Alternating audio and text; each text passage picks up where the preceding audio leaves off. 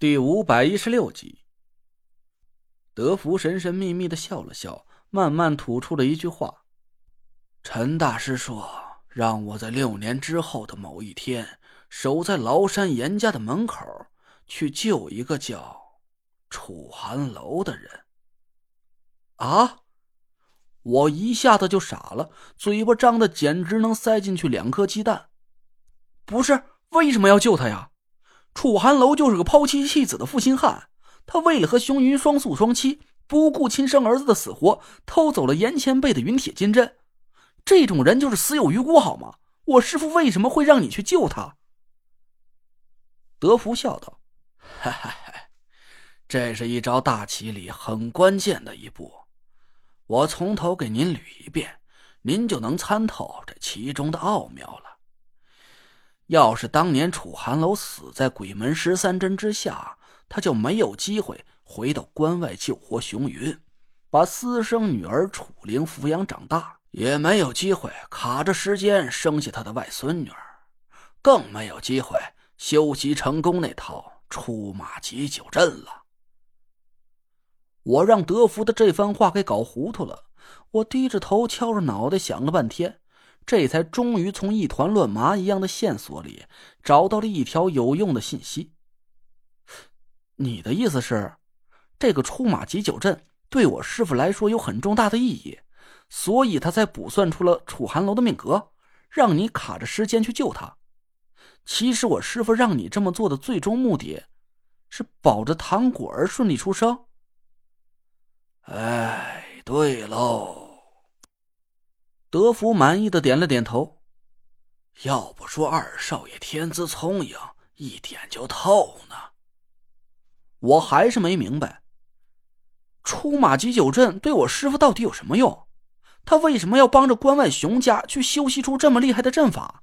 还有那个糖果儿，他到底是什么身份？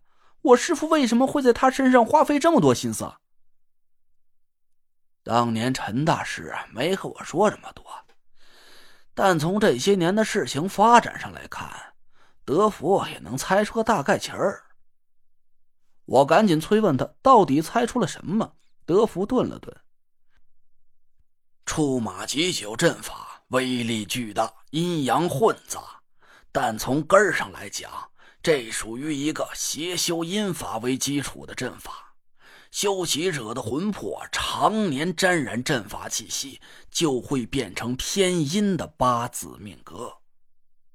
我猛地一拍大腿，恍然大悟：太医令，师傅一定是为了把关外熊家的人都变成偏邪命格，让他们的魂魄注入到太医令里，这样就可以顺利的解开师兄不那爷的天邪命格了。德福哈哈大笑了起来，哈哈哈。二少爷呀，您和大少爷是同门师兄弟，这件事啊，德福比您知道的还早了十八年呢。您就别在我眼前遮遮掩掩的了。我干笑了几声。其实德福知道了我和纳若兰的师兄弟关系，我并不觉得奇怪，因为他一直都叫纳若兰是大少爷，叫我是二少爷。但凡是有点脑子的人，就都能想清楚。这已经是把我和纳若兰之间的关系说的明明白白的了。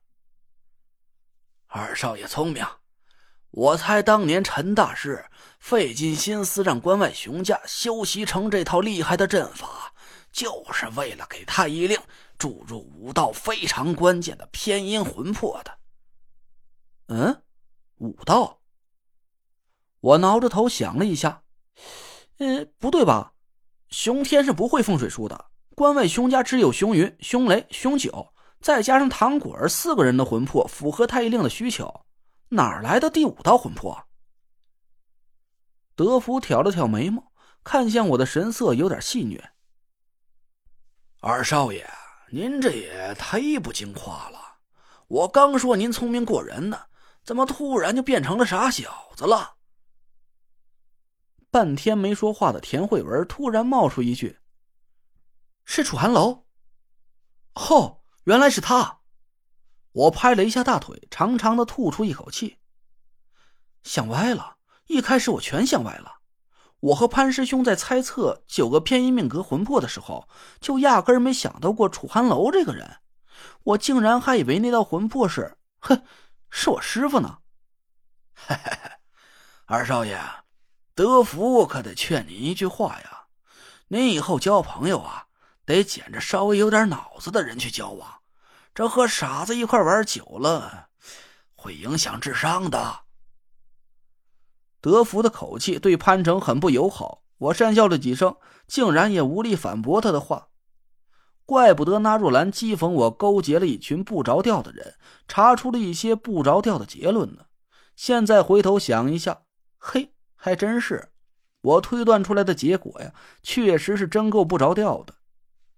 我想了想，紧盯着德福的脸说道：“那你和楚寒楼是什么关系？”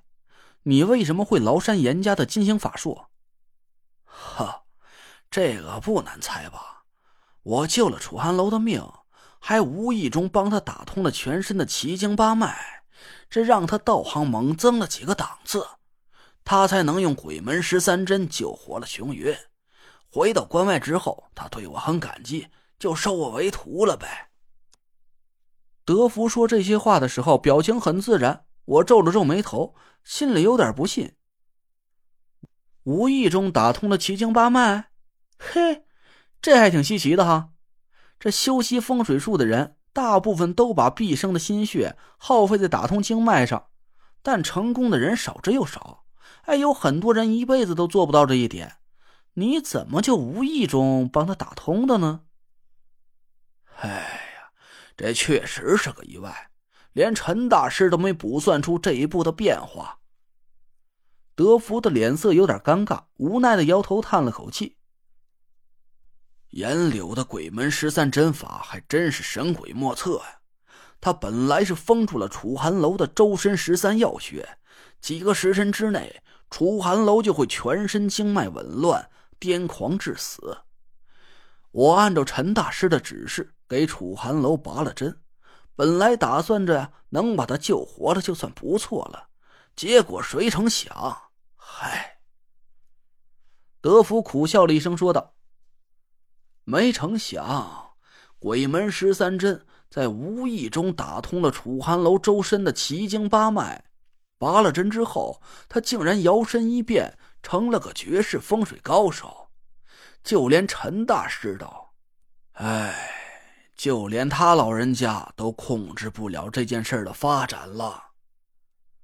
我没好气的翻了翻白眼儿，说来说去，结果就是你俩联手造出了一个本不该出现的风水高手呗。那现在怎么办？他已经成了我跨不过去的一道坎了。嘿嘿，这个嘛，陈大师给我留了句话，让我转告二少爷。我惊喜的看着德福，什么话？快说！嘿嘿，我就知道师傅运筹帷幄，神机妙算，一定会给我留下对付楚寒楼的绝招的。德福坏笑了一声，我顿时感觉大事不妙。陈大师说：“天邪期满三十二，黑脚脱困有累赘。”嘿嘿嘿，二少爷，这两句话就不用我给您解释了吧？我我靠！我哀嚎了一声，就他妈是我这个不着调的老东西，擦不干净的屁股怎么都甩给我了？有他这么不负责任的师傅吗？